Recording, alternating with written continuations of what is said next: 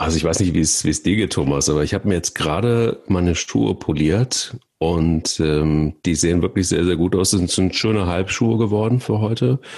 Ähm, allerdings habe ich jetzt auch mal probiert, keine Socken anzuziehen in den, in den Schuhen. Ähm, die Anzugshose. Lass Marcel in Ruhe.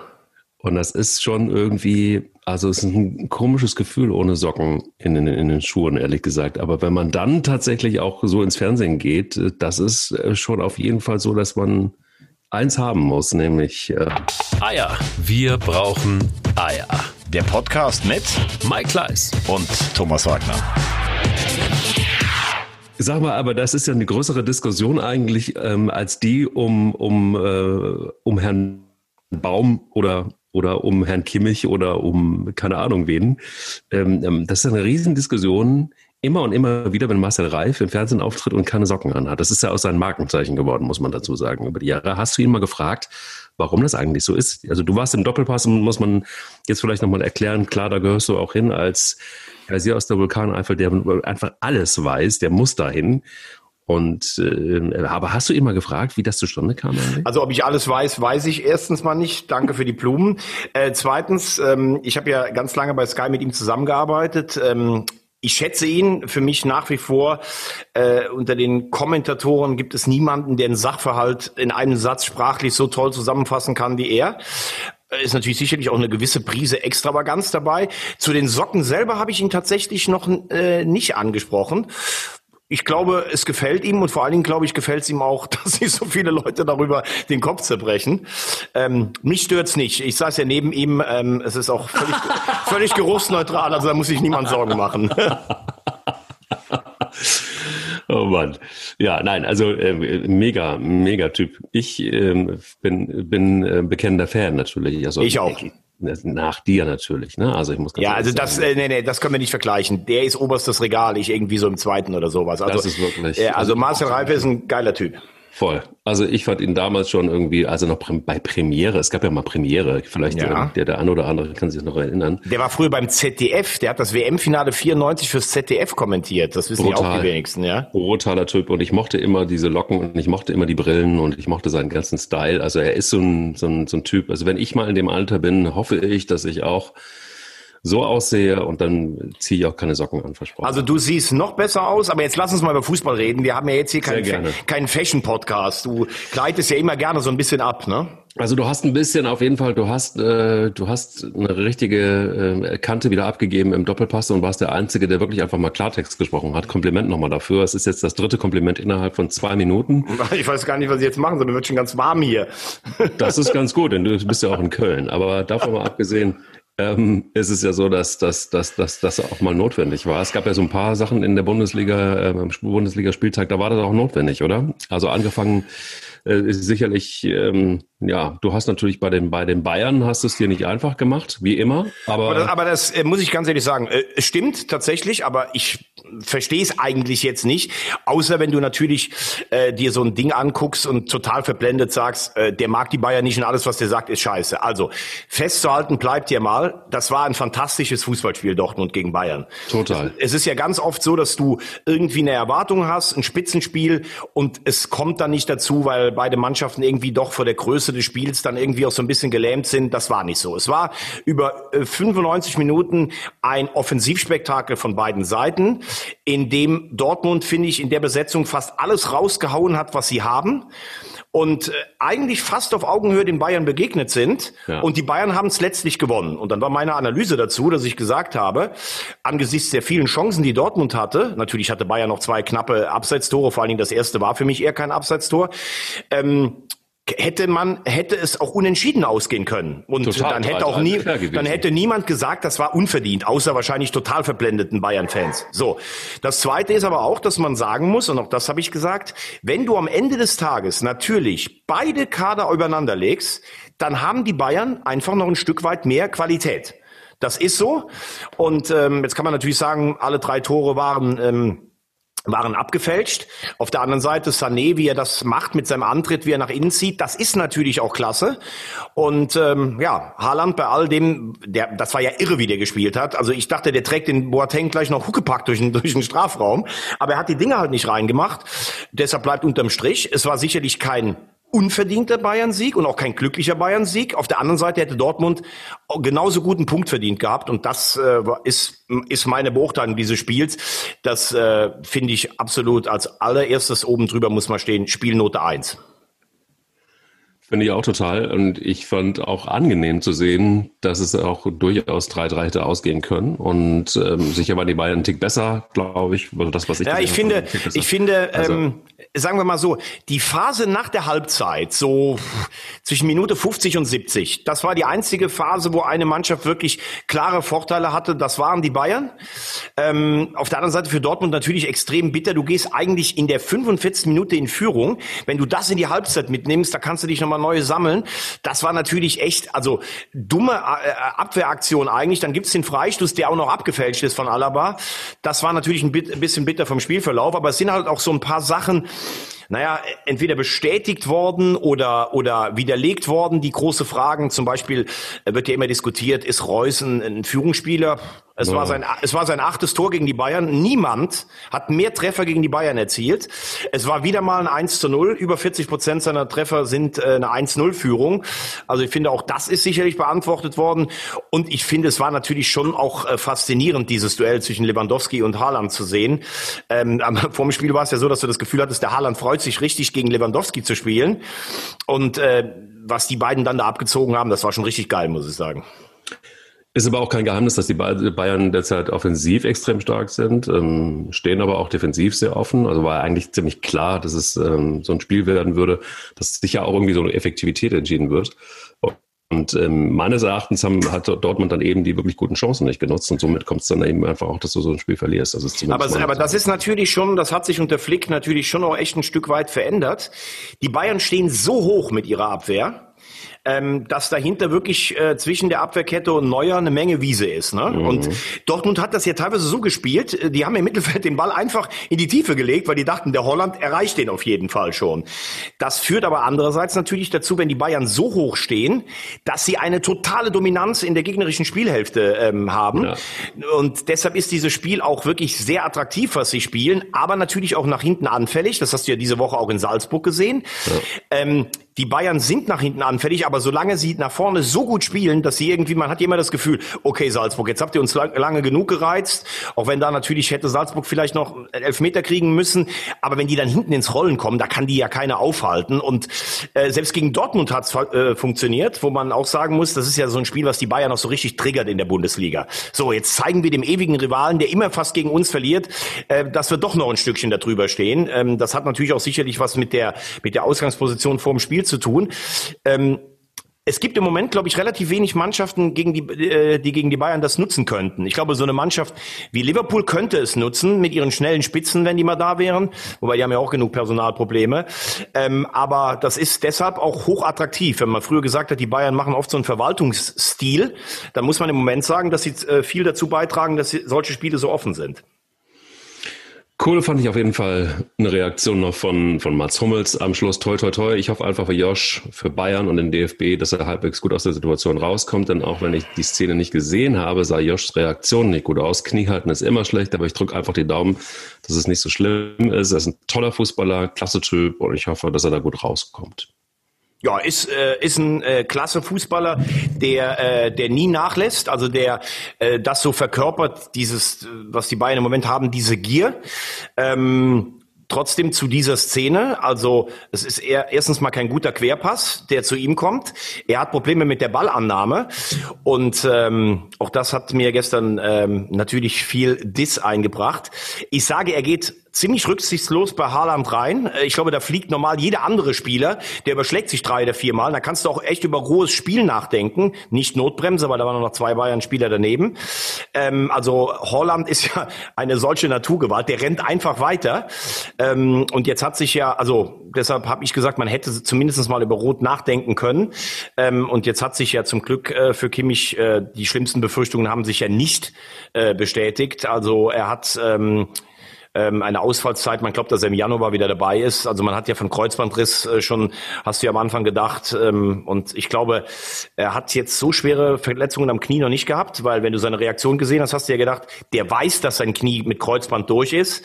Ähm, dafür ist es ja eigentlich zum Glück noch relativ glimpflich ausgegangen. Absolut, total. Lass uns ähm, auf ein Spiel gucken, das mega unterhaltsam war. Lass uns noch eins, lass uns noch eins, äh, das würde mich mal bei dir interessieren, wie du das gesehen hast. Weil dieser Vergleich Lewandowski-Holland. Also ähm, Lewandowski, das Tor gegen Hummels ist natürlich Wahnsinn, wie er den reinmacht. Gegen Hummels, der einer der besten Kopfballspieler ist. Hm. Äh, er hat noch zwei äh, Abseitstore, wo ich sage, wie gesagt, das erste mit dem Knie, boah, das ist dann schon echt hart, so ein Ding abgepfiffen zu bekommen. Auf der anderen Seite Holland, der Alaba und Boateng da wegläuft, die ja selbst mit die schnellsten Abwehrspieler in Europa sind ähm, der aber natürlich auch ein paar Chancen liegen lässt. Ich habe gesagt, ich finde, das war Augenhöhe. Ähm, wie hast du es empfunden? Im Vergleich zu Lewandowski meinst du jetzt? Ja, Lewandowski Oder? gegen Holland, das Duell. Ganz unterschiedliche Spieler, finde ich, in der Tat. Aber ähm, also ich finde, finde, finde, finde Holland ist für mich eher so der, der, der Brecher. So der, da, da bleibt einfach nichts mehr stehen. Das ist, das ist einfach so eine Gewalt, der, der, die, die da durchgeht.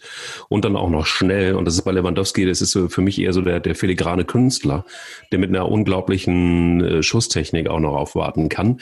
Und bei Holland ist es für mich immer so, so, äh, deshalb mag ich ihn vielleicht auch lieber, das ist mal eher so was ganz Subjektives. Ähm, dass man da ähm, immer das Gefühl hat, wenn der anläuft, dann gehst du als Abwehrspieler schon komplett auf die Seite, weil äh, sonst, sonst bleibt einfach nichts mehr stehen.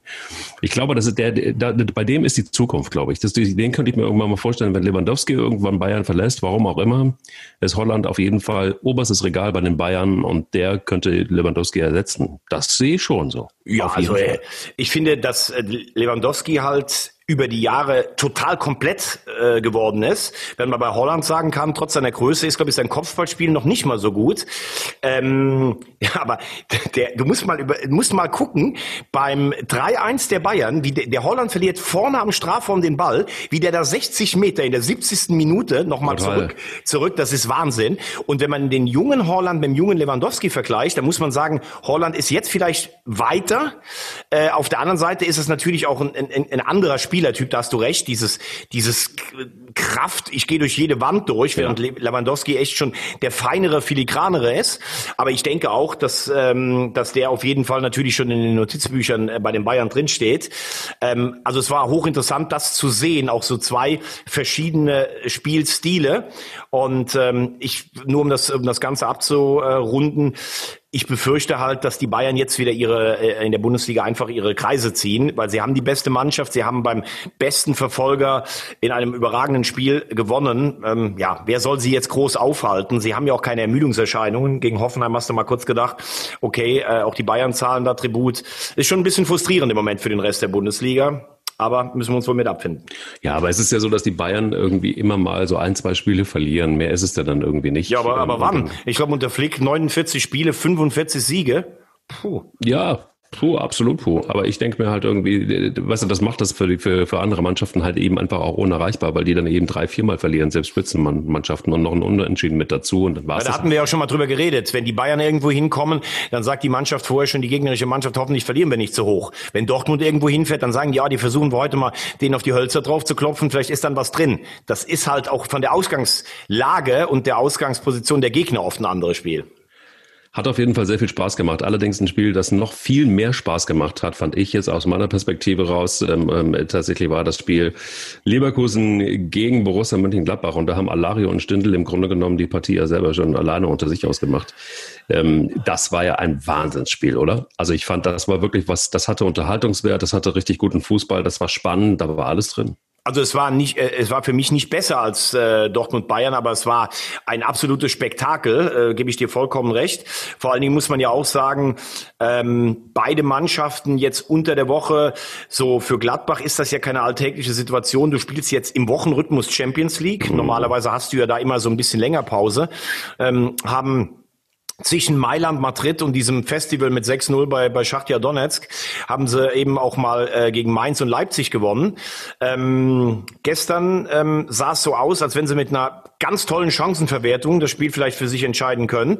Äh, wobei Chancenverwertung, wieder mein, mein, mein spezieller Freund Hannes Wolf, gegen Real habe ich ihn verdammt, gegen Leipzig habe ich gesagt, der Junge kann was und wie der gestern diesen Ball aus zwei Meter ungefähr von Leverkusen bis Köln tricht. Ich weiß nicht, ob du dich an die, an die Szene erinnern kannst, äh, wo Stindl an Radetzky scheitert und er den Abpraller ja eigentlich nur ins leere Tor schießen ja. muss.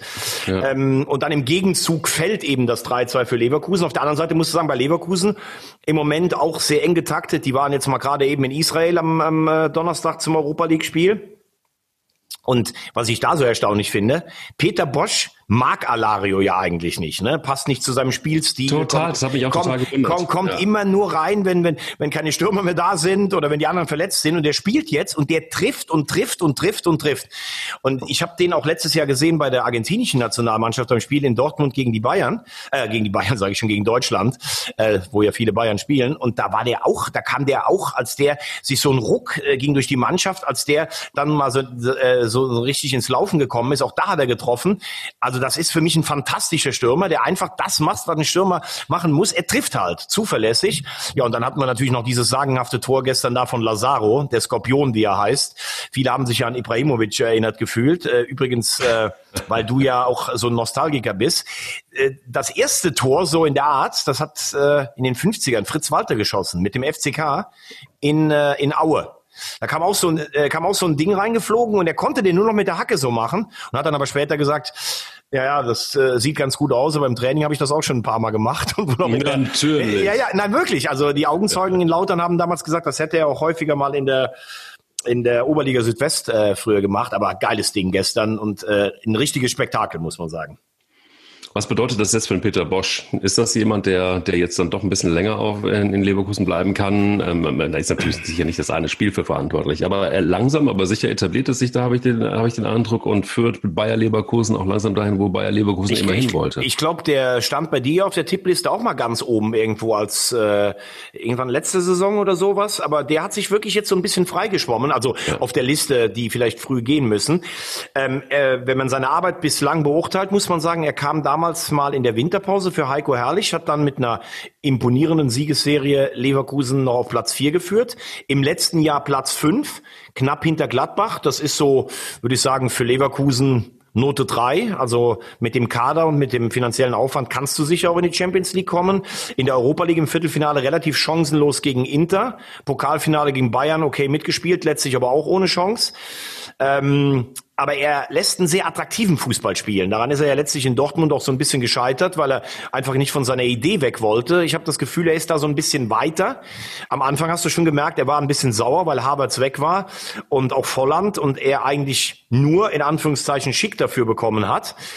Aber was mir dann imponiert, ähm, es, die äh, Leverkusener Führung hat gesagt, zum Beispiel Rasica, das hat sich am letzten Tag einfach nicht realisieren lassen. Wir sind ja auch keine, keine, kein Geldesel, der gemolken werden kann. Ähm, Deshalb musst du mit dem Spielermaterial, was da ist, arbeiten. Und da haben sie auch teilweise Palacios zum Beispiel gekauft, auch letztes Jahr schon. Und wer natürlich Wahnsinn ist, es wird. Also ich meine, da muss, muss dir ja und unserem Technikchef Thorsten. Ich warne hart. Ich warne muss, hart. muss ja fast ja. ja wirklich sagen, müssen die Tränen ja rausschießen. Äh, ja. Ein Spieler, der beim FC ausgebildet wurde, der ohne Kohle nach Leverkusen geht und was der da aufspielt, also das ist ja eigentlich Harvards 2, das muss man schon sagen, das sieht richtig gut aus. Richtig gut sah auch für meine Begriffe eine Mannschaft aus, äh, die, die, die, ja, niemand von uns so äh, auf dem Zettel hatte, nämlich Union Berlin. Doch, doch, doch, doch, doch, doch.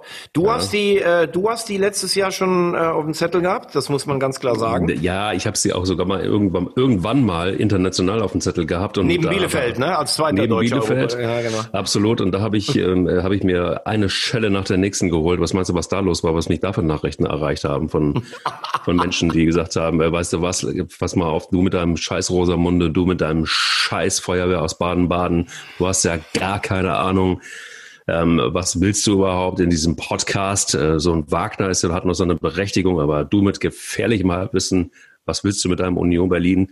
So, ich werde dir, ganz ehrlich, ich kann dir nur eins sagen, ich werde dich nie fallen lassen. Du gehörst, du bist dieser Podcast. Ich dich auch nicht, mein Freund. Und, und, und auch wenn du keine Socken anhast, nicht. Das ist, das doch, ist sicher. Doch, ich habe heute schöne Berliner Socken, habe ich heute an. Berliner Socken, ja, siehst du mal. Eiserne Socken wahrscheinlich. Eiserne Socken.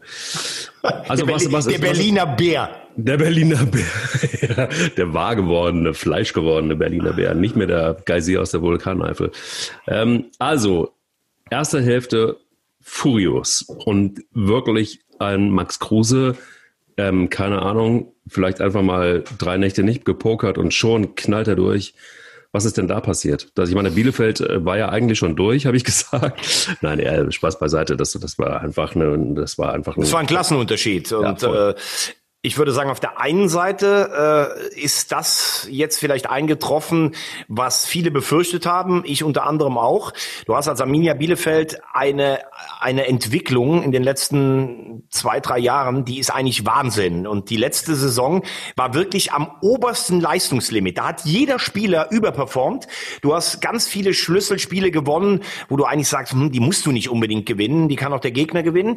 Und jetzt kommst du in die Bundesliga und merkst, Puh, das ist aber wirklich so mit, mit dem Spielermaterial, was der Gegner da hat, das ist schon auf der obersten Kante genäht. Dann kommst du eigentlich mit vier Punkten gut in die Liga rein, merkst aber jetzt, Oh, da muss aber schon viel zusammenkommen, wenn wir die Klasse halten. Das frustriert sicherlich auch den einzelnen Spieler, der immer von der Bundesliga geträumt hat und jetzt denkt, hm, das sind aber doch Grenzen. Wir hatten auch schon über die Spielanlage gesprochen, dass ein Klos weite Wege hat, bis, bis er im Strafraum ist. Trotzdem, die behalten natürlich die Ruhe. Also äh, ich habe Bielefeld noch lange nicht abgeschrieben. Nur am Samstag war es natürlich wirklich fast indiskutabel in der ersten Halbzeit. Das muss man dann auch mal klar benennen können. Ja, und bei Union ist es einfach so, dass da was passiert, ähm, was du dir als, als Kaderplaner oder Verantwortlicher, was du dir so erträumst. Ne? Du steigst auf, ähm, mit einer Mannschaft, die sehr stabil ist, die unangenehm in der zweiten Liga ist, die übrigens auch gar nicht so wenig Kohle hat, wie man vielleicht oft auch dem Rest äh, der Republik äh, zu glauben ähm, einschenkt. Äh, dann, dann hältst du die Klasse mit ureigenen eisernen Tugenden, unangenehm zu bespielen, sehr diszipliniert, ähm, machen aus ihren Chancen die Tore, haben mit Urs Fischer einen überragenden Trainer, finde ich. So, und dann setzt man sich irgendwann zusammen und sagt so, ob das jetzt dann nochmal reicht, mit der Taktik so Bundesliga zu spielen. Wir haben uns ja auch ein Stück Erfahrung dazu genommen. Jetzt müssen wir aber schon gucken, dass wir auch spielerisch ein bisschen besser werden. Schwupps, wir machen, wir spielen ein bisschen höher, wir holen uns ein paar Spieler, die vielleicht einfach auch ein bisschen die technische Linie reinbringen. Und dann haben wir vorne noch einen Spieler wie Max Kruse. Das ist halt so ein Zocker, der verkörpert dann das Neue. Und schwupps, die spielen einfach viel schöner Fußball als im letzten Jahr. Jetzt kommen nur noch die Ergebnisse dazu. Das ist ja fast wie ein Märchen, ne? wo, wo keine Störgeräusche sind, du hast wenig Verletzte, du hast keine Sperren und so. Alles gut und dann überfährst du eben mal Bielefeld 5-0 und stehst jetzt auf Platz 4. Also so, so weit werden sie oben nicht bleiben. Aber klar ist für mich jetzt schon, das wird wieder eine sorgenfreie Saison in Köpenick. Und sorgenfrei vielleicht auch beim nächsten Spiel gegen äh, den 1. FC Köln? Ja, das ist halt so, ähm, ein sehr geschätzter Kollege von mir, hat immer gesagt, ähm, er ähm, denkt immer so ein bisschen antizyklisch. Auch ein Fan vom ersten FC Köln hat immer gesagt, er mag es, wenn der Gegner hoch gewonnen hat für, fürs nächste Spiel, weil die dann vielleicht so ein bisschen im Training nachlassen. Wenn du, wenn du verloren hast am Spieltag davor, dann wirst du richtig heiß gemacht auf dieses Spiel. Jetzt könnte man natürlich sagen, vielleicht verliert der ein oder andere bei Union mit Platz 4 und einem 5-0 Sieg über Bielefeld die Bodenhaftung. Auf der anderen Seite hast du jetzt zwei Wochen Zeit, so über die Länderspielpause. Da ähm, musst du automatisch irgendwann auch wieder Spannung aufbauen. Also viele FC-Fans denken ja jetzt sicher, okay, also Union müssen wir jetzt mal zu Hause schlagen, weil danach spielst du in Dortmund. Aber das ist sicherlich nicht ganz so einfach. Union, klar kannst du als Köln Union schlagen, aber es gibt sicherlich angenehmere Gegner im Moment. Wie hast du eigentlich Horst Held im Doppelpass erlebt? Also du hast ihm ja dann doch äh, das die eine oder andere Frage gestellt. Ähm, ist Köln mittlerweile auf einem Weg nach dem Doppelpass? Ähm, wie, sind deine, sind, wie, ist, wie ist deine Einschätzung, ähm, äh, Union Berlin schlagen zu können, zu wollen? Und, und hast du da den, den Eindruck, dass da so viel Kraft irgendwie ist, dass man, äh, dass man vielleicht doch noch die Klasse halten kann? Oder ist da für dich nach wie vor jetzt aus der Draufsicht, wir haben ein paar Mal drüber gesprochen, immer noch relativ wenig Konzept? Ähm, also erstmal war ich erstaunt, äh, dass bei dem bei dem Part, als wir gestern über Köln gesprochen haben, ähm, von den anderen aus der Runde relativ wenig kam. Also äh, weiß nicht, ob dann jetzt doch die Strahlkraft des FC nachgelassen hat. Ähm, ja, wie habe ich erst mal äh, Horst Held erlebt? Ähm, ich habe ihn in dem, was er macht, so erlebt, dass er souverän zu seiner Meinung steht. Also er sagt, für ihn ist Gistol der richtige Mann. Und das hat er gestern auch äh, aus meiner Sicht für ihn selber plausibel erklärt. Ich sehe es natürlich trotzdem vielleicht aus Journalistensicht ein bisschen anders, äh, obwohl ich natürlich nicht beim, beim täglichen Training dabei bin, weil wir haben ja schon mal hier angesprochen, ähm, für welchen Spielstil will der FC denn stehen? Ne? Also entweder du sagst, wir sind Abstiegskandidat, das hat er ja gestern, er hat gesagt, wir, wir sind spät mit der Mannschaft zusammengekommen, wobei da muss man auch sagen, Union Berlin übrigens auch. Ginkewitz äh, ist weg, der Torwart. Ähm, dann hat man Anderson zum FC verloren, Schlotterbeck ist weg, dafür ist sein Bruder äh, im Übrigen gekommen. Also die haben auch schon einige Bausteine, die weggebrochen sind. Ganz viele Mannschaften. Äh, genau, ja gut. Äh, also, äh, ja. Horst Held hat ja gesagt, bei uns war eigentlich erst am dritten Spieltag war erst die äh, Mannschaft komplett. Ähm, dann die vielen Elfmeter, die gegen sie gegeben werden, wobei ich sage, von den fünf Elfmetern sind vier gegen den FC berechtigt. Ähm, also was ich sagen will, Führst du in Bremen 1-0, obwohl das Spiel nach vorne natürlich von beiden Seiten sehr unansehlich war, dann musst du es irgendwann nochmal nach Hause bringen. Jetzt Bornau, der der beste Abwehrspieler letztes Jahr war, der ist auch davon angesteckt. Oder sagst du, wir versuchen irgendwie mit einem neuen Spielstil. Wir haben mit Duda einen spielstarken Mann, wir haben schnelle Flügel wie den Limnios eingekauft, vorne ist Anderson drin. Da versuchen wir nach vorne was zu entwickeln. Das nach vorne sehe ich nicht. Nach hinten wirkt die Mannschaft immer noch nicht sattelfest.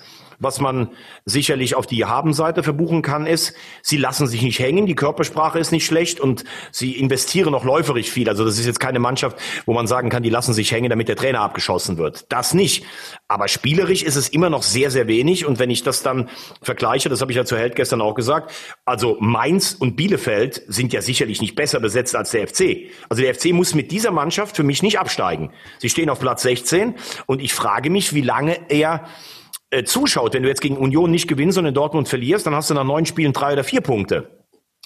Da muss man dann natürlich sagen, er hat sich jetzt so klar positioniert hinter Gistol, dass wenn Gistol irgendwann doch gehen müsste, dann muss er sich natürlich auch selber hinterfragen. Auf der anderen Seite darf man fairerweise auch nicht vergessen, dass jemand wie Jonas Hector jetzt schon lange ausfällt, der natürlich für den FC eminent wichtig ist. Ja gut, aber okay, also mal, mal, mal abgesehen davon, ähm, neun Spiele, es sind ja insgesamt ein paar mehr, wenn du die, die, die Rückrunde... Ja, ja, klar. Dazu, ich, nein, nein, ich habe jetzt also, also, nur die Situation im Abstiegskampf. Es sind 17 Spiele, da redet genau. er ja nicht gerne drüber, aber nee. natürlich haben, hat die Mannschaft das im Hinterkopf, das ist doch gar keine Frage. Jetzt ist es aber so, und das ist das, was mich, was mir letztendlich Angst macht, und da können wir auch gleich zu Schalke gegen Mainz kommen. Es war ein fürchterliches Spiel einfach erstmal. Bremen gegen Köln, das war somit das schlechteste Spiel, was ich seit langer Zeit gesehen habe. Es war wirklich einfach auch so, es hat aber null Spaß gemacht. Es war wirklich einfach ein, ein Krampf und ich habe keine Ahnung, wie man, also beide Mannschaften finde ich, gehören so in dieser, in dieser Konstellation, in dieser Form, so wie sie gespielt haben, nicht in die Bundesliga. Das war wirklich, also da war wirklich Mainz gegen Schalke besser. Rein spielerisch. Ähm, da bin, ich, da bin ich vollkommen bei dir, dass das Spiel Mainz gegen Schalke besser war. Äh, ja, zu sagen, also wenn wir dieses Spiel alleine für sich nehmen, dann war Bremen gegen Köln eine grottenschlechte Veranstaltung, gar keine Frage. Muss man übrigens auch sagen, Bremen hat jetzt zehn Punkte, aber die haben ein extrem einfaches Startprogramm gehabt, wenn man das überhaupt so sagen kann. Ich glaube, in Bremen haben alle Angst, dass es nochmal so werden könnte wie letztes Jahr, deshalb ist jeder Punkt gut. Aber Bremen hätte natürlich mit einem Sieg auch sich richtig schon vom FC absetzen können. Das war halt nach vorne auch gar nichts als Heimmannschaft, das müssen wir auch mal ganz klar festhalten. Ähm, aber du hast einfach gemerkt, ja, beide Teams sind irgendwie total verunsichert. Bremen hat noch kein richtiges Zutrauen, denen fehlen auch wichtige Spieler mit Füllkrug. Und ähm, ja, beim FC, es ist halt, wenn du dann, wenn du jemand, ich habe es gerade gesagt, wenn du jemand wie Hector zum Beispiel äh, ersetzen musst, wir reden jetzt darum, äh, wie wichtig Kimmich für die Bayern ist, dann hat Hector natürlich schon für, für den FC auch eine Bedeutung, das ist gar keine Frage. Aber es war nicht so ein Spiel, was du jetzt vielleicht meinst, und damit kommen wir zu Mainz gegen äh, Schalke, wo dann noch beide Mannschaften irgendwann sagen, so, wir müssen irgendwann mal anfangen zu punkten. Und da war es ja offenes Visier bei Mainz gegen Schalke. Absolut, aber da ist eins noch, ne? Also abschließend wirklich dazu. Ich habe ähm, immer noch so die die O-Töne im Kopf. Ja, gegen Bayern, das hat das war super. Das hat wird uns helfen im Spiel gegen Bremen. Ähm, da haben wir jetzt irgendwie aufgetankt und das haben wir Selbstbewusstsein getankt und äh, bla bla bla. Also nichts davon zu sehen. Aber dann auch wieder diese ganze Selbstbewusstseinsdiskussion nervt mich total, weil also bei den Gehältern ehrlich gesagt ähm, verunsichert wäre ich dann höchstens darüber, dass ich, äh, dass, dass, dass mein Ferrari nicht anspringt oder so. Da wäre ich dann verunsichert. Aber mag populistisch sein, aber ganz ehrlich, das Gequatsche, das geht mir wirklich massiv auf den, auf den Zeiger. Ähm, Verunsicherung, ähm, bei, bei, ich meine, das ist deren Job. Also wenn du, wenn du über 17 Spiele verunsichert bist, ja, dann muss man sich mal überlegen, inwieweit äh, man da noch für einen Job geeignet ist. Im normalen Job wäre es so, äh, da kannst du sagen, wenn du 17 Jahre verunsichert bist, äh, fliegst du raus oder nach 17, 17 Monaten. Egal. Wir reden über Mainz gegen Schalke. Auch Verunsicherung oder ist das einfach sowas, wo man sagen muss, boah, war das jetzt eine coole Entscheidung mit Herrn Baum und was ist eigentlich in Mainz? Sollte man da langsam mal irgendwie über einen Trainer nachdenken, über einen richtigen Trainer, also in Anführungsstrichen richtigen Trainer? Ähm, um den Satz noch abzuschließen, mit der Verunsicherung, da triffst du nämlich meiner Meinung nach einen Riesenkern. Ähm, ich sehe auch beim FC gerade niemanden von den Spielern, der nicht für sein Geld läuft. Also das müssen wir schon mal ganz klar festhalten, denn das ist auch ein Stück weit Populismus, wenn man sagt, die machen für ihr Geld nichts. Du kannst dann irgendwann sagen, äh, es reicht halt nicht und sie werden ja auch alle gut bezahlt. Das ist richtig. Aber es ist nicht so, dass da alle Leute viel Geld verdienen und keinen Bock haben. Also die sind, die sind gelaufen, das machen sie übrigens in jedem Spiel, aber das hatten wir am Montag schon besprochen, gegen die Bayern zu spielen, wo du weißt, Du kannst eigentlich keinen Punkt holen und hast dann auch nichts zu verlieren. Das ist vom Kopf her natürlich eine andere Ausgangsposition, als wenn du gegen Bremen oder Union Berlin spielst. Das mhm. nur nochmal zur Einordnung. Bei Mainz gegen Schalke war es so, dass ich ähm, finde, das war mit Abstand die beste Leistung von Schalke seit Monaten. Ähm, und dann noch direkt eine Frage zu Manuel Baum äh, zu aufzugreifen. Ich habe ja auch gesagt, ich weiß nicht, ob es die richtige Entscheidung ist, aber das war das erste Mal seit langem eine Offensividee. Das war eine Mannschaft, die gerannt ist, die sich gegen alle Widerstände ge gewehrt hat, die ein Traumtor erzielt hat durch Uth, die echt viel Pech hatte, auch mit der ein oder anderen Schiedsrichterentscheidung. Da können wir gleich noch äh, drauf kommen. Also Schalke, klarer Aufwärtstrend. Äh, da würde es sich dann meiner Meinung nach jetzt auch verbieten, dann über den Trainer schon wieder zu diskutieren.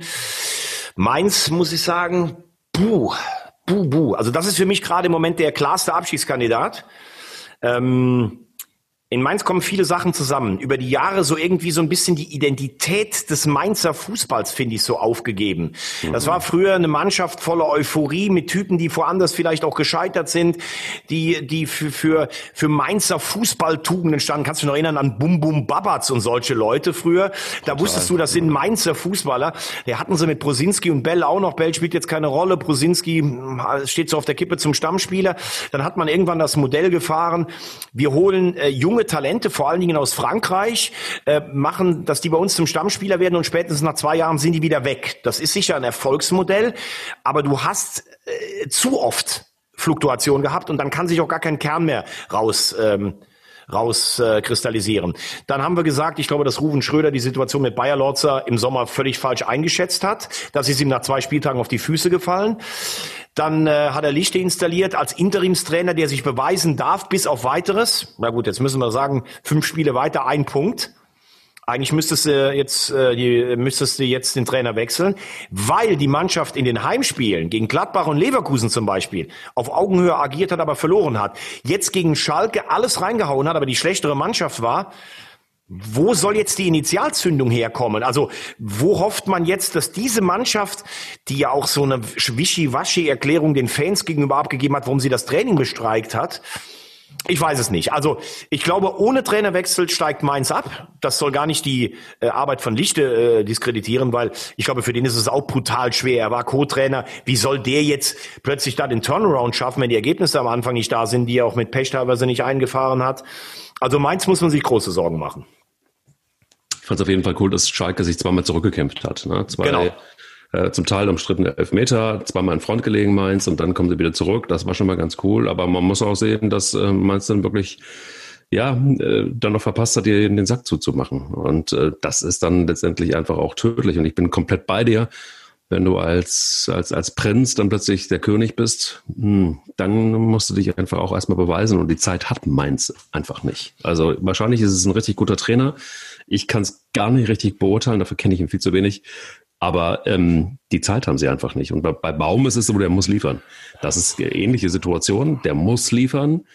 Da ist jetzt auf jeden Fall schon mal zumindest ein Lebenszeichen gewesen. Aber das, was Schalke vorher gespielt hat, das war ja so fürchterlich und so indiskutabel, dass man jetzt sagen muss, okay, da, da nehmen wir jetzt erstmal jede Steigerung. Und das war deutlich eine. Ähm, insofern alles gut. Könnte mir vorstellen, dass es beim nächsten Mal dann endlich knappt und klappt und diese Serie, diese fürchterliche, ähm, dann doch ein Ende hat. Ja, ähm, vor allen Dingen, du hast einen wichtigen Punkt, finde ich, angesprochen. Also man kann ja immer sagen, boah, die spielen nicht gut und dann kein, keine Widerstandskraft. Also in den Heimspielen, auch gegen Stuttgart und Union, das war ja fürchterlich teilweise. Aber jetzt müssen wir uns mal rein verdenken in dieses Spiel am äh, Samstag. Also du bist die klar überlegene spielerische Mannschaft. Du hast Ballbesitz über 75 Prozent bei einem Auswärtsspiel. Und dann lass uns mal auf die Schiedsrichterentscheidungen gucken. Also das äh, 1-0 für Mainz ist ein Elfmeter. Allerdings entscheidet das der Schiedsrichter Ittrich erst, nachdem er vom Videoschiedsrichter ja. darauf aufmerksam gemacht wird. So, ne? Es gab, du siehst hinten, ähm, wie der Schalker dem, dem, äh, dem Mainzer auf die Füße draufsteigt, liegst also 0-1 zurück und denkst, das kann doch eigentlich gar nicht wahr sein. Dann machst du dieses Traumtor von Uth 1-1, denkst, okay, jetzt kippt das Spiel und kriegst dann ein, äh, einen, äh, einen äh, zweiten Elfmeter, wo ich so sage, boah, also für sich alleine es ist meiner Meinung nach ein Zweikampf. Ich hätte ihn nicht gepfiffen, weil ich sage, das ist normal, wenn du auch dieses Greifen des Mainzers ins Gesicht des Schalkers, das ist auch so im Laufen, wenn du das weiterlaufen lässt, dann kannst du eigentlich diese Berührung, die da unten ist, im normalen Zweikampf, auch nicht pfeifen, obwohl es auch keine glasklare Fehlentscheidung ist. So, aber da denke ich dann oft so, Mensch, Schiri, also du hast das erste Ding schon gegeben, was echt sehr unglücklich ist. Und dann das zweite, in der Gesamtaddition, ich weiß, wenn du jetzt mit dem Schiedsrichter sprichst, dann sagen die Schiedsrichter, nee, das geht so nicht. Wir müssen jede, jede äh, Entscheidung für sich bewerten. Aber natürlich denken die sicherlich auch in einem Spiel darüber manchmal nach, boah, da habe ich hinten so einen gegeben. Stichwort Konzessionsentscheidung. Ne?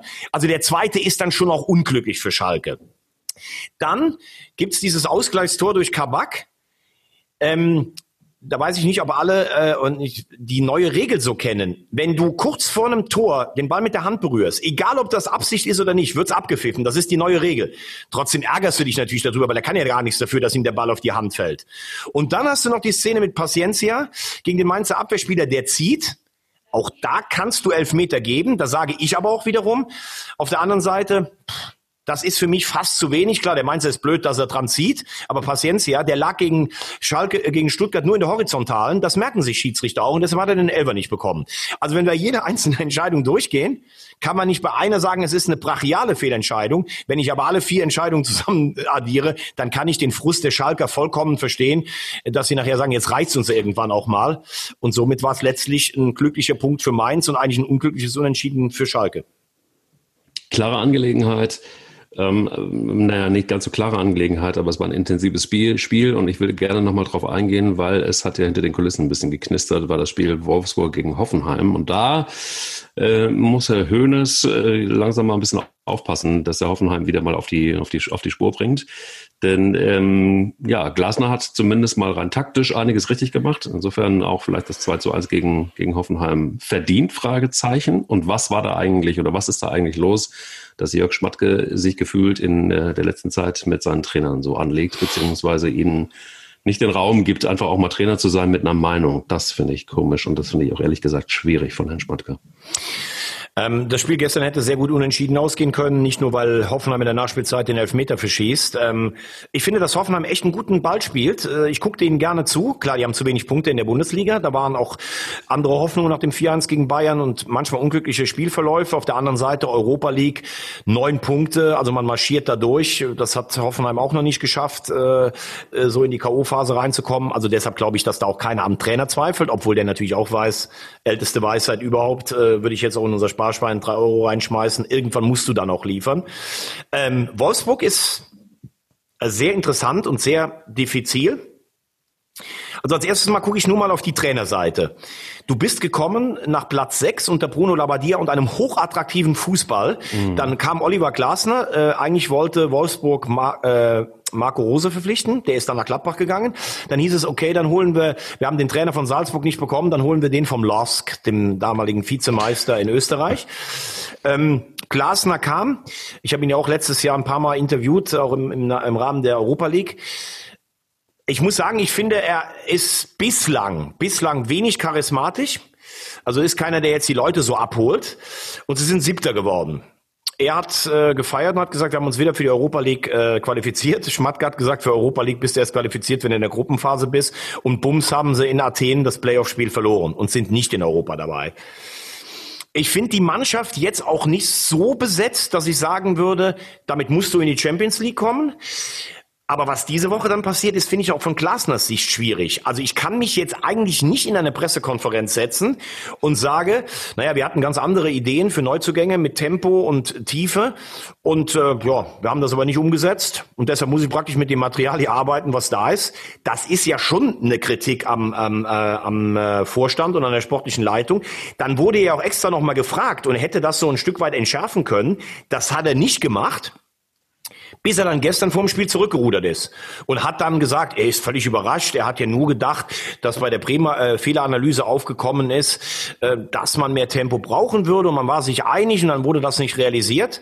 Also für mich sieht das Ganze wie folgt aus. Glasner ist selbst unzufrieden, wollte auch so ein bisschen Profil gewinnen, hat etwas gesagt, was du dir eigentlich als sportliche Leitung so auch nicht gefallen lassen kannst, hat dann gestern zurückgerudert. Schmatke hat gar nichts gesagt, das ist meistens bei Jörg Schmatke ein schlechtes Zeichen. Ähm, ja, jetzt sag, sagst du es richtig. Es läuft eigentlich in der Bundesliga. Auf der anderen Seite, hm, ich hätte gestern schon gewettet, dass er heute nicht mehr da ist, Glasner. Jetzt hat er gewonnen. Die Mannschaft hat eigentlich auch nicht gegen ihn gespielt. Aber Jörg Schmatke, du sagst es richtig, muss natürlich auch aufpassen, dass er nicht in den Ruch kommt. Der kann ja mit gar keinem. Mit Stöger am Ende überworfen, ja. Labadia rausgetan, wo kein Mensch ja. weiß, warum eigentlich. Obwohl es ja eine beidseitige Trennung war offiziell. Und jetzt mit Glasner auch wieder. Nicht, dass irgendwann jemand sagt, ja, Schmatke ist zwar ein exzellenter Fachmann, aber mit dem ist es so schwierig zusammenzuarbeiten. Ist vielleicht auch für ihn keine ganz einfache Situation. Deshalb gibt es vielleicht doch noch eine Chance, dass es mit Glasner weitergeht. Naja, also könnte natürlich auch gut sein, dass das als Mutmaßung, dass, dass Schmatke gesagt hat, pass mal auf, du sagst jetzt einfach mal die richtigen Sachen irgendwie vor der Kamera. Ähm, und äh, im besten Fall gewinnst du das Spiel und dann machen wir einfach mal Schwamm drüber. Und dann gucken wir mal, dass das möglichst gut funktioniert in dieser Saison und dann setzen wir uns nach der Saison wieder zusammen. Aber die Chance hatte er eigentlich schon am Freitag, es vor der Presse nochmal klarzustellen. Und dass er es erst am Sonntag macht. Also äh, ich glaube, dass zumindest das Verhältnis äh, zwischen Schmatke und Glasner angespannt, wenn nicht sogar frostig ist. Und schon auch war vor dieser Aussage. Komisch. Ich finde es immer komisch. Ich finde immer komisch, was in Wolfsburg da passiert, irgendwie seit, seit Labadia. Und da war es ja auch so, dass sehr früh klar war, dass der Vertrag nicht verlängert wird. Also das hat man ja dann irgendwie, dass man sich trennt, war auch klar. Also das wurde ja dann irgendwie auch lange vorher kommuniziert und dass es knisterte. Und jetzt ist es schon wieder so eine bisschen Blaupause auf eine andere Art und Weise, weil die Gemengelage komplett anders ist. Aber auch hier deutet es wieder so an, es wabert so rum und naja, vielleicht ist es einfach auch so, dass Wolfsburg Wolfsburg ist und das Schmatke Schmatke ist und wir uns daran gewöhnen müssen, dass Herr, wenn Herr Glasner weg ist und dann Kramotzis kommt und der dann das wäre zum Beispiel vielleicht eine interessante Lösung. Weil das muss man ja schon sagen. Egal, was jetzt der Grund war und egal, ähm, warum es zwischen den beiden nicht gestimmt hat. Unter äh, Labadia hat Wolfsburg hochattraktiven Fußball gespielt. Wir gucken einfach mal weiter in Richtung Trainer und da gibt es eine dicke Überraschung in Würzburg. Antwerpes ähm, raus. Ist beschlossene Sache, noch nicht offiziell bestätigt, aber der ist wohl raus bei Würzburg und das wäre dann so, dass äh, Felix Magath schon den zweiten Trainer gekillt hat. Also das finde ich insofern interessant. Wir hatten uns darüber unterhalten. Schiele steigt auf.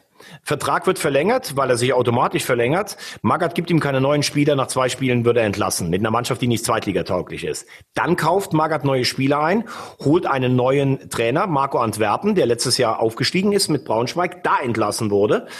Ähm, die spielen teilweise ordentlich, manchmal mit Pech nur zu Hause gegen Fürth, verlieren aber letztlich von fünf Spielen vier. Und jetzt habe ich, sagen meine Informanten, dass das Verhältnis zwischen Trainer und Mannschaft schon dermaßen zerrüttet ist, dass heute offiziell wohl dieses Ganze verkündet wird. Da stellen sich mir natürlich auch einige Fragen. A, was ist mit Marco Antwerpen los, den ich so als Gesprächspartner immer relativ charismatisch äh, kennengelernt habe?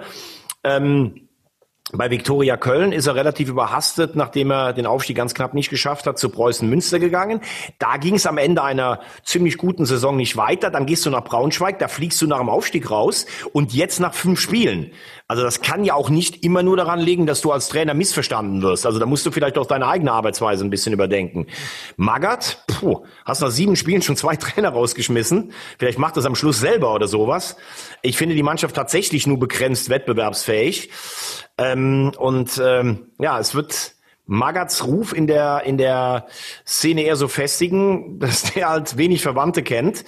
Ja, und dann auch die Mannschaft. Gut, deinen, deinen Aufstiegstrainer, den wolltest du vielleicht als Mannschaft nicht abgeben. Jetzt ist der andere nach fünf Spielen weg. Jetzt wird es dann aber auch Zeit langsam mal, dass die Mannschaft so ein bisschen Fahrt aufnimmt. Äh, ja, dass die kleinen Würzburger Kickers dafür so viel Spektakel sorgen, finde ich auch erstaunlich, muss ich wirklich sagen. Ja, und bedeutet nicht unbedingt immer, dass äh, große Namen immer auch großes Management zeigen müssen, ähm, wo man nicht weiß, bin ich komplett bei dir, was da ist da eigentlich gelaufen, aber nach fünf Spielen äh, bist du deinen Posten schon wieder los. Man muss sich das auch am Ende leisten können, alles. Ne? Also die, ja, aber gut, das können sie sich, glaube ich, leisten, weil Fly Alarm, dieser Sponsor, der dahinter steht, der ja auch bei ähm, Admira Wien noch drin ist, äh, der hat schon, glaube ich, ein bisschen Kohle. Aber ja, ich weiß nicht, ob du jetzt sagen willst, wir sind hier so ein bisschen die Kickers vom Dallenberg so ein bisschen verschlafen. Jetzt hauen wir hier mal richtig auf die Kacke. Äh, dieses Hire und Fire, das hat Felix Magath ja auch auf seinen Stationen, wo er trotzdem große Erfolge hatte, praktiziert. Ich weiß nicht, ob das jetzt noch so zeitgemäß ist. Was ist mit dem FC St. Pauli los eigentlich? Sag mal, was ist da eigentlich los? Derby Plus wieder. Ähm, ja. Kannst du dich erinnern, als sie mal in der Bundesliga durch das Tor von Gerald Asamoah im Volksparkstadion 1 gewonnen haben? Danach haben sie kein Spiel mehr gewonnen. Glaube ich, zwölf Spiele nicht gewonnen, sind sang- und klanglos abgestiegen. Ähm, ich glaube, wir haben darüber geredet, wie auch die Nervenbelastung für den HSV letzte Woche dann im Derby war. Aber St. Pauli investiert halt auch viel in dieses Spiel vom Kopf her. Und dann hast du so ein 2-2 geholt, hältst den Titel als Stadtmeister. Ja, jetzt gewinnen wir mal gegen den KSC. Und so leicht ist es dann auch nicht für eine Mannschaft wie ähm, den FC St. Pauli. Gestern nie so an die Leistungsgrenze rangekommen. Stehen jetzt ähm, mit sieben Punkten, punktgleich auf dem Abstiegsplatz.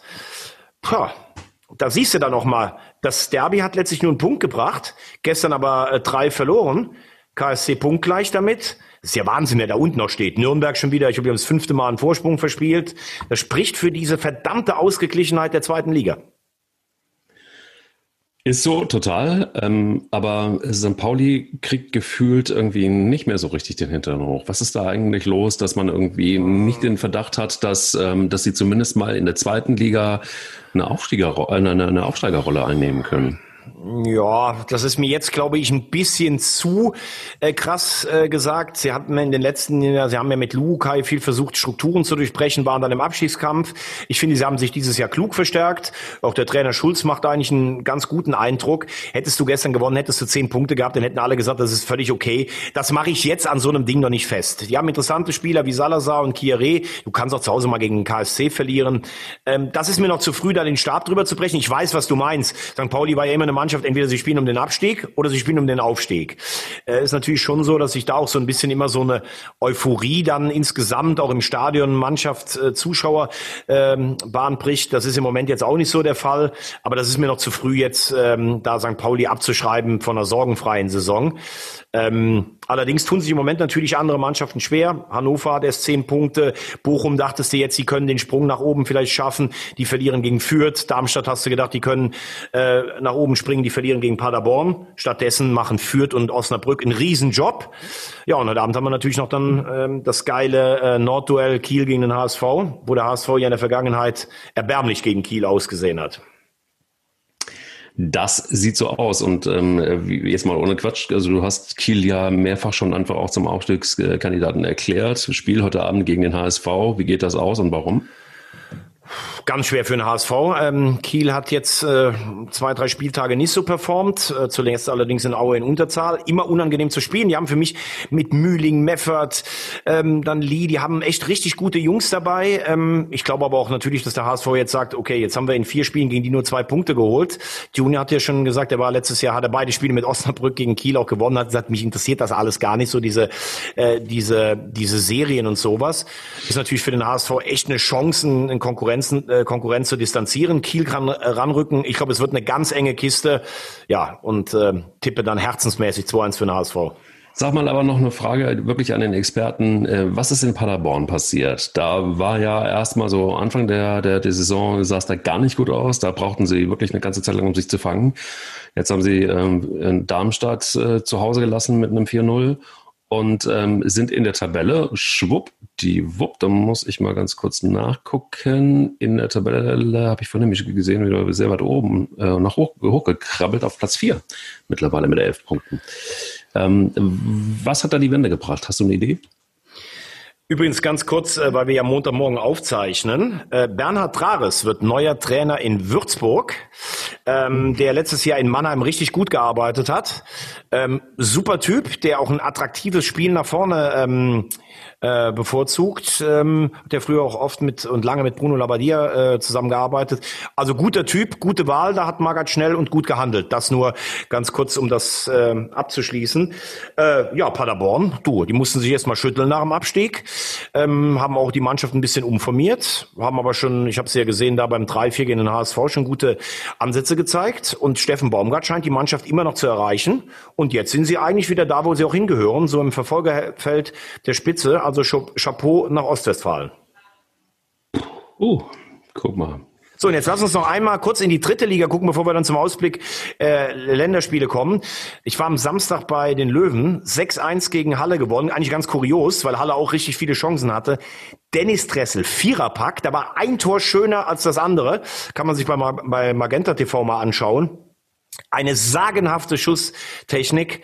Und da kann ich jetzt echt nur hoffen, es wäre eigentlich schön, wenn die Löwen aufsteigen, dass der auch noch da bleibt, weil sonst wird es wahrscheinlich so sein wie mit all diesen Spielern. Die Löwen haben ja, wenn du siehst, wer da alles ausgebildet wurde, in, in, da im Löwenrudel und wer dann alles verkauft werden musste, weil der Verein eigentlich immer pleite war, zum Beispiel Volland, die Bänder, ähm, Bänder-Zwillinge und sowas, das ist ja alles Wahnsinn. Ähm, da würde ich mir wirklich wünschen, äh, dass Michael Kölner mit den Löwen aufsteigt. Ähm, aber ähm, da ist natürlich zu befürchten, dass dann irgendeiner drauf guckt und sagt, komm, den holen wir uns.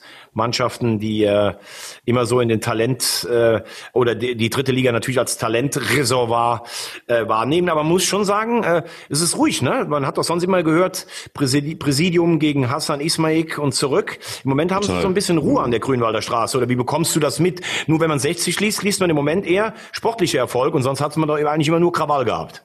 Ja, Besinnung auf das Wesentliche. Und das ist tatsächlich total gut, dass das endlich mal wieder der Fall ist, weil gefühlt hatte man dann irgendwie den, den Eindruck, dass die ähm, eher kurz vor der ja, Insolvenz war immer irgendwie so dieses Damoklesschwert, das über diesem Verein drohte. Dann immer wieder die sportlichen Erfolge, die nicht da waren. Dann äh, der Investor, der sich breit gemacht hat im wahrsten Sinne des Wortes. Es war alles ein, eine Gemengenlage, die mit Sport nichts mehr zu tun hatte. Und jetzt stehen sie da, wo sie sportlich erstmal hingehören. Punkt um. Ja, und das ist erstmal was Gutes. Es ist eine Traditionsmannschaft, die gehört mindestens in die zweite Bundesliga. Finde ich total charmant. Total. Es ist auch geil, wenn du dann im Grünwalder Stadion bist. Ne? Städtisches äh, Stadion an der Grünwalder Straße. Du kommst da an, dann gehst du in die Schönstraße rein, mitten im Wohngebiet. Das ist so, wenn du diese ganzen neuen Arenen, diese irgendwo seelenlos auf dem Feld knallen siehst und hast dann ja. so ein Stadion, da, da riecht selbst wenn, wenn keine Bratwurst da ist, riecht's nach Bratwurst und Bier. Du läufst da am, am äh, Schönstüben überall vorbei und am, am Trepperl, also diese, diese Löwenkneipen, dann gucken oben die Zuschauer oben aus dem Fenster vom Wohnhaus. Das ist einfach richtig geil. Nur auf Dauer, äh, so wie der Fußball sich entwickelt hat. Ich habe ich hab dann auch am Samstag mal geguckt, könnte man hier irgendwo Logen hinbauen. Das ist ja auch mittlerweile wichtig.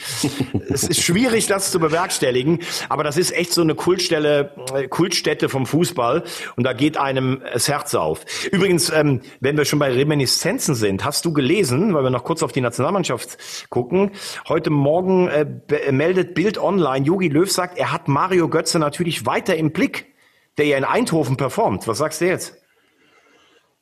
Wundert mich jetzt ehrlich gesagt nicht, weil äh, Jogi Löw war immer ein Götze-Fan und ich glaube auch, dass Mario Götze total froh ist, dass er da spielt, wo er jetzt gerade spielt, weil er kann einfach zeigen, was er, was er drauf hat.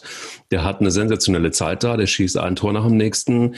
Ähm, jetzt kann man natürlich dann einfach auch äh, so eine Liga nicht mit der Bundesliga vergleichen, fair, aber es ist eine gute Mannschaft, durchaus das ist ein äh, Spieler, der jetzt auch wahnsinnig an sich gearbeitet hat. Das muss man auch so sehen. Ich weiß nicht, ähm, ob ihr es wisst, die da draußen Podcast hören, aber das ist ein Typ, der hat einen Athletiktrainer, der äh, pumpt sich auf, tatsächlich auch mit, mit, mit Stabi-Training, mit, also der tut wirklich richtig was für seinen Körper.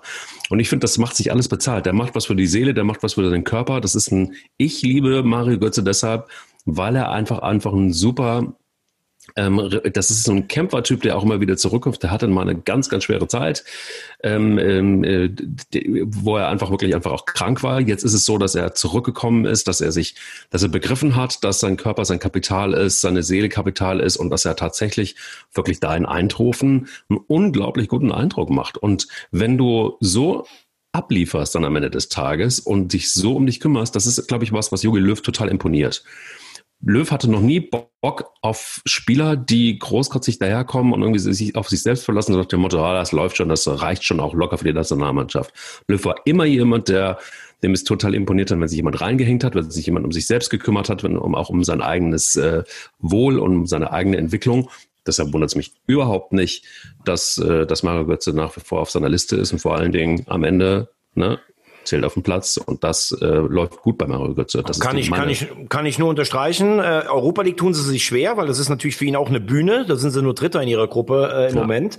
Insgesamt hast du natürlich recht. Ich glaube, dass ihm das auch körperlich ganz gut tut. In, in der holländischen Liga wirst du halt gegen Ajax, gegen Alkmaar, gegen Feyenoord äh, gefordert. Aber du hast sicher auch mal Mannschaften, die Venlo oder so, da geht's dann auch mit 80 Prozent beim PSW Eindhoven. Ähm, und ich bin bei dir. Äh, er hat eine ganz schwere Zeit hinter sich. Das das muss man ja auch erstmal verkraften, vom Weltmeisterschützen äh, eigentlich zum Ersatzspieler bei Borussia Dortmund, bei den Bayern letztlich nicht durchgesetzt. Dann äh, die, die schwere Krankheit. Äh, bin ich vollkommen bei dir, imponiert mir auch. Der hätte ja auch sagen können, ich habe Deutschland zum Weltmeister geschossen, ich habe genug Kohle, ich höre jetzt einfach auf. Ne? Er will es nochmal wissen. Und dieser Schritt nach Eindhoven scheint echt der richtige gewesen zu sein. Äh, klar, jetzt ist, wenn, wenn Löw sagt, natürlich haben wir den im Blick, dann heißt es ja noch nicht, dass er ihn nächste Woche einlädt. Aber es ist zum, äh, zumindest ein Signal für ihn. So alt ist er ja auch noch nicht. Und äh, ja, Chapeau an Mario Götze. Übrigens, ähm, Riedle Baku ist ja jetzt nachnominiert worden, ähm, weil ja Kimmich und Halzenberg zum Beispiel ausfallen. Der Neuzugang von Wolfsburg, der zuletzt dieses Traumtor in Berlin äh, erzielt hat, aus Mainz, U21-Nationalspieler. Und äh, Löw hat ja nochmal klar gemacht, Boateng, Hummels, Müller, egal wie gut die sind, ähm, Tür ist zu. Es sei denn, es würde eine Verletzungswelle über die deutsche Nationalmannschaft hereinbrechen. Äh, jetzt mal unabhängig davon, davon, dass, wie ich ja schon häufig hier gesagt habe, dass ich es nicht verstehen kann, äh, auf die drei zu verzichten, es sei denn, du sagst, die haben so die Hierarchie blockiert. Aber wie wirkt das auf dich, weil du ja oft so auch in Strategien, in, in Denkmustern denkst, wie kommt was nach außen an? Er zieht seine Linie durch, kann man positiv sagen. Auf der anderen Seite ist es so schlau, denn Stabilität strahlt die Nationalmannschaft im Moment ja noch nicht so aus. Ich glaube, das ist ähm, gar keine Frage von schlau oder nicht schlau, sondern ich glaube, es ist ein Yogi Löw. Das ist ein Jogi Löw-Move tatsächlich. Ähm, äh, Jogi Löw war immer jemand, auch der zumindest aus auch meiner Wahrnehmung, der immer dann gehandelt hat, wenn der Druck massiv hoch wurde. Und äh, noch ist der Druck wahrscheinlich nicht hoch genug. Ähm, dementsprechend, warum soll er irgendwas tun, was gegen seine Linie geht? Das ist für mich eine gewisse Logik. Gut finde ich es nicht, weil ich finde immer, dass ein Nationaltrainer auch dafür sorgen muss, dass sich eine Mannschaft weiterentwickelt. Jetzt kommt natürlich auch irgendwie der Markenfutzi in mir, der sagt, so eine Marke wie die Fußballnationalmannschaften, das ist ja eine. Und Oliver Bierhoff hat es jetzt probiert mit äh, La Mannschaft und keine Ahnung, das ist wirklich nicht gut gewesen, aber du brauchst so eine Transform Transformation. Und das hat Jogi Löw nie so richtig gut auf die Reihe gekriegt und jetzt auch wieder nicht. Und da brauchst du aber auch Mut und da brauchst du auch einfach mal eine Überraschung. Und da musst du auch mal dich, ja, brauchst du gute Argumente, auch was zu verändern. Klar, weil Fußball Deutschland natürlich auch immer Gewohnheit ge gewohnt ist im wahrsten Sinne ähm, auch mit Lieblingsspielern aufgeladen und so weiter. Ja, aber das ist nie passiert. Er hat nie wirklich beweisen können, dass er eine Mannschaft weiterentwickeln kann, erfolgreich zumindest. Und jetzt wäre spätestens der Zeitpunkt, das zu tun. Es gibt Spiele gegen, äh, gegen Tschechien und gegen die Ukraine, die jetzt kommen in der Nations League, ähm, wo er einfach auch liefern muss. Ja gut, ähm, ob er in der Nations League äh, liefern muss, das weiß ich jetzt gar nicht, weil dieser Wettbewerb wird in Deutschland ja stiefmütterlich angeschaut. Ich finde ihn gar nicht so schlecht. Es hieß immer früher, wir haben unattraktive Freundschaftsspiele, dann spiele ich doch lieber gegen Spanien oder zuletzt gegen Holland und Frankreich. Wir spielen ja jetzt in Spanien und ähm, gegen die Ukraine. Wenn wir sechs Punkte holen, wären wir wahrscheinlich für dieses Endturnier qualifiziert. Ähm, dennoch glaube ich, dass Spanien zu Hause sicherlich äh, eher favorisiert ist gegen Deutschland. Ähm, zwei Punkte noch äh, von mir zum Abschluss Abschluss eine Mannschaft nicht entwickelt, das finde ich, kann man ihm nicht ganz ähm, nachsagen, denn ich finde schon, dass Löw von 2-6 an eine Mannschaft entwickelt hat, die dann 2-14 auf dem Höhepunkt war. Er hatte natürlich auch sagenhaftes Spielermaterial, das muss man schon sagen. Ich habe ja immer gesagt, er hat mit dieser Generation eher ein, zwei Turniere vielleicht sogar vercoacht. Aber letztlich steht unterm Strich, er ist Weltmeister geworden. Das darf man ihm auch nicht ab in Abrede stellen. Ich habe nur so das Gefühl von Löw auch selber in diesem Kokon DFB, dass er so denkt, ich bin Weltmeister und habe einen riesen Bonus mhm. und ich kann jetzt eine neue Mannschaft entwickeln. Ich sehe es aber so, dass sein Weltmeistertitel mittlerweile einen Malus hat durch ein 2018 ein schändliches Ausscheiden äh, äh, bei der WM in Russland. Und wenn es jetzt wieder nicht weit geht bei der Europameisterschaft, dann wird es irgendwann heißen, vielleicht eher, Löw war zwar Weltmeister, aber hat zwei Turniere total in den Sand gesetzt und ein, zwei weitere mögliche Titel leichtfertig vercoacht. Und er glaubt, sag, glaube ich, denkt so, naja, ich entwickle was und das werden mir die Leute irgendwann danken. Ich glaube eher, dass Müller, Boateng und Hummels im Moment so stark sind, und ich mir vorstellen kann, dass die auch eine Hierarchie sicherlich verändern würden wieder, dass ich es schon als wahnsinnigen Luxus fast empfinde, äh, die nicht zu nominieren, den sich Jogi Löw eigentlich nicht leisten kann. Finde ich auch. Aber hey, ähm, es gibt einen sehr schlauen Fußballtrainer, der mal gesagt hat, und das würde total auch auf Jogi Löw zutreffen. Das ist äh, der Trainer des HSV nämlich, der gesagt hat, ich habe mir noch nie von jemandem sagen lassen, dass ich etwas nicht kann. Und ich würde sagen, wenn du so einen Satz raushaust, dann hast du auf jeden Fall eins. Nämlich Eier. Eier. Wir, Wir brauchen, brauchen Eier.